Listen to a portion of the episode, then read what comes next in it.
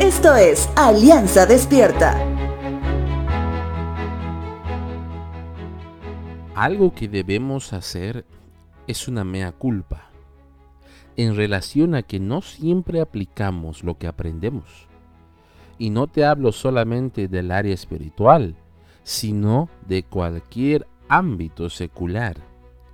No por nada alguien acuñó la frase que dice que hasta el mejor cazador se le va la liebre, y no necesariamente por no contemplar algo, sino que a propósito no hicimos algo que debimos hacer en su momento.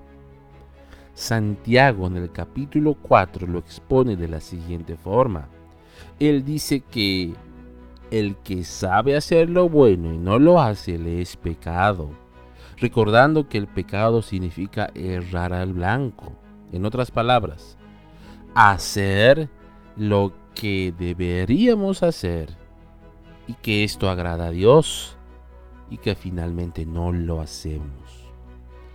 Cuando nuestro Señor Jesús se encontró con maestros religiosos, Él se percató de algo que lo que enseñaban no lo practicaban, al menos cuando se trataba de tener misericordia. Evangelio de Mateo capítulo 23 versos 2 al 4 dice lo siguiente.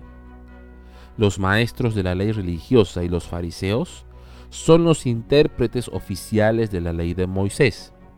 Por lo tanto, practiquen y obedezcan todo lo que les digan, pero no sigan su ejemplo, pues ellos no hacen lo que enseñan.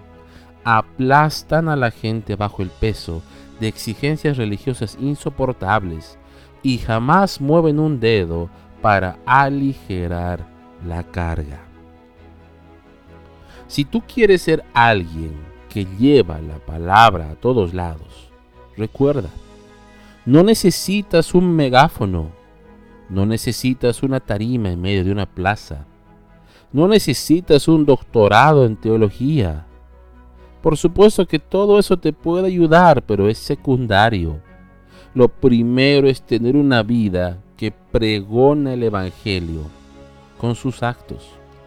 Misericordioso cuando le ofenden, paciente cuando le fallan, airoso cuando defiendes las cosas de Dios, alegre cuando alguien decide seguir a Cristo por medio de tu testimonio. Recuerda, tus actos hablan tan fuerte que no dejan escuchar lo que dices y si tus actos reflejan a Cristo y lo que dices también, serás alguien que enseña simplemente por obediencia.